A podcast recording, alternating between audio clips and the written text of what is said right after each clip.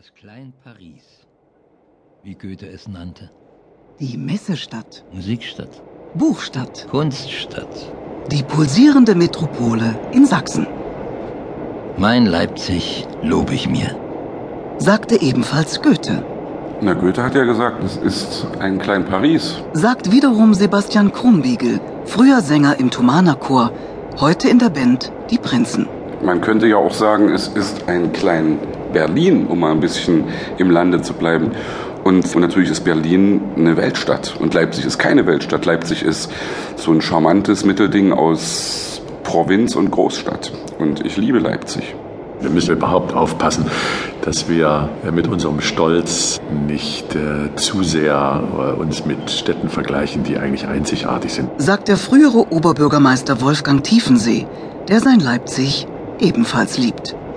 Wegen seiner Leute, wegen der ganz besonderen Bürgerschaft, den Menschen hier, die äh, auszeichnet, dass sie besonders wach, besonders gastfreundlich, meistenteils sehr aufgeschlossen sind. Die Leipziger sind äh, ein, ein ganz spezielles, aufgeschlossenes Völkchen und das liebe ich besonders. Das Tolle an dieser Stadt sind die Menschen. Sagt auch Christine Rothenberger, zugezogene Betreiberin von Auerbachs Keller. Der Leipziger ist einfach ein weltoffener Mensch, der auf Fremde zugeht. Machen Sie den Versuch, stellen Sie sich mit dem Stadtplan auf den Marktplatz. Es dauert keine zwei Minuten, da kommt einer, kann ich helfen. Also für mich sind die Leipziger alle Helden. Und ich habe die geliebt. Finde der gleich nach der Wende, ebenfalls aus dem Westen zugezogene Baulöwe Jürgen Schneider, der die Heldenstadt und ihre Bewohner vom ersten Moment an liebte. Das sind Menschen, das ist für mich der beste Menschenschlag, den unser Land überhaupt noch hatte. Die sind mutig, die sind offen, die schlagen drauf, wenn es sein muss. Die sind Helden, die, die riskieren eben auch etwas. Und ein Held ist immer einer, ist in meinen Augen einer, der Leib und Leben riskiert, um Erfolg zu haben für seine Idee und dabei keine Rücksicht auf sich selbst nimmt und für die Gemeinschaft etwas schaffen will. Und das haben die Leipziger, weiß Gott, gemacht.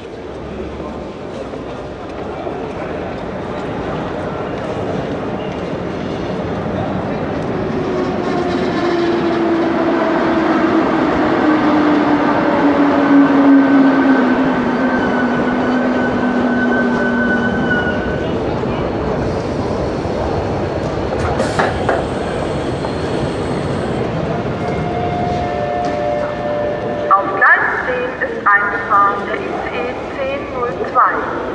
Willkommen in der Messestadt Leipzig. Wir erreichen alle vorgesehenen Anschlusszüge. Von der Heldenstadt Leipzig sehen Anreisende als erstes den mit über 83.000 Quadratmetern fast schon gigantisch großen Kopfbahnhof. Wobei das mit dem Endbahnhof gar nicht mehr gilt. Seit es den Citytunnel gibt, der ihn zum Durchgangsbahnhof macht. Zumindest für Güter- und S-Bahn-Züge mit den drei Haltestellen in der Innenstadt. Seit seiner Renovierung in den 1990er Jahren ist der Bahnhof auch ein riesiges Einkaufszentrum. Auf drei Ebenen, den sogenannten Promenaden, kann jeden Tag in mehr als 140 Geschäften geshoppt werden. Ja, ja, das Geschäfte machen.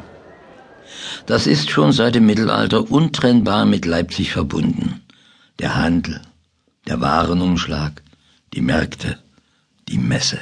Die Leipziger Messe ist eigentlich die einzige Messe, die sich eine Stadt hält, nämlich die Stadt Leipzig. Sagt Martin Buhl-Wagner.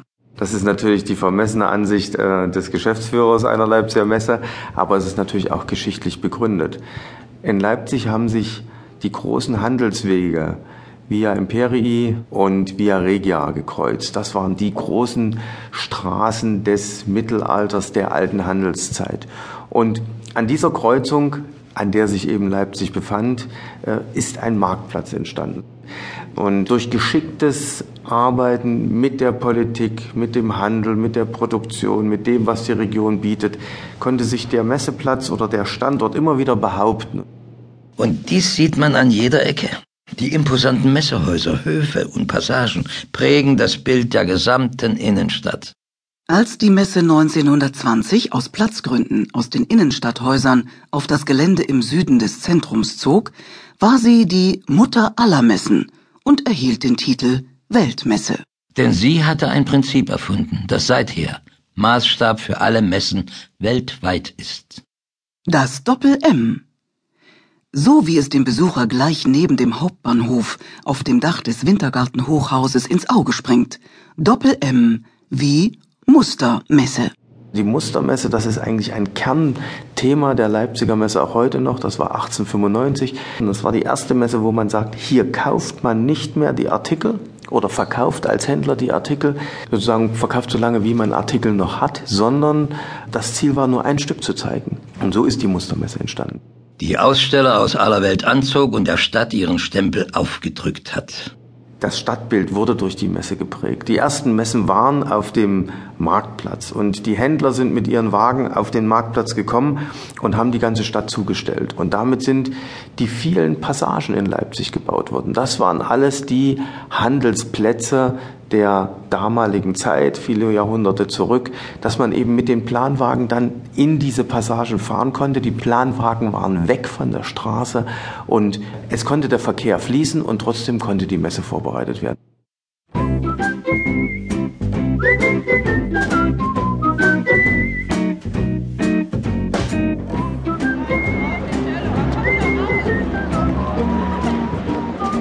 sehen ist das eindrucksvoll gleich dem Bahnhof gegenüber, in der Nikolaistraße und am Bröhl.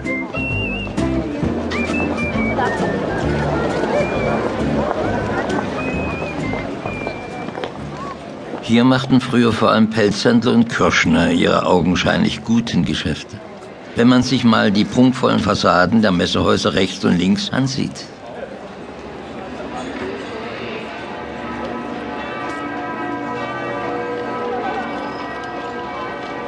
Heißt bis heute alles Nikolai. Die Straße und die Kirche, die schon im späten 12. Jahrhundert erbaut und im 18. Jahrhundert neu ausgestattet wurde und wo bis vor wenigen Jahren Christian Führer Pfarrer war.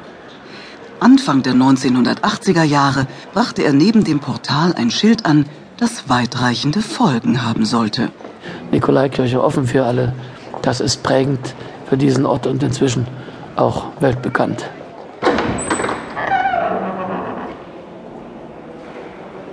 Denn tatsächlich kamen sie alle, ob christlich oder nicht, jung oder alt, Wehrdienstverweigerer, Ausreisewillige oder Systemkritiker. Christian Führer ließ sie in der Nikolaikirche alle zu Wort kommen. Als die merkten, hier kann man wirklich Tabuthemen diskutieren, da setzte ein Zug ein von den Menschen, die sich noch nicht bis zur Unkenntlichkeit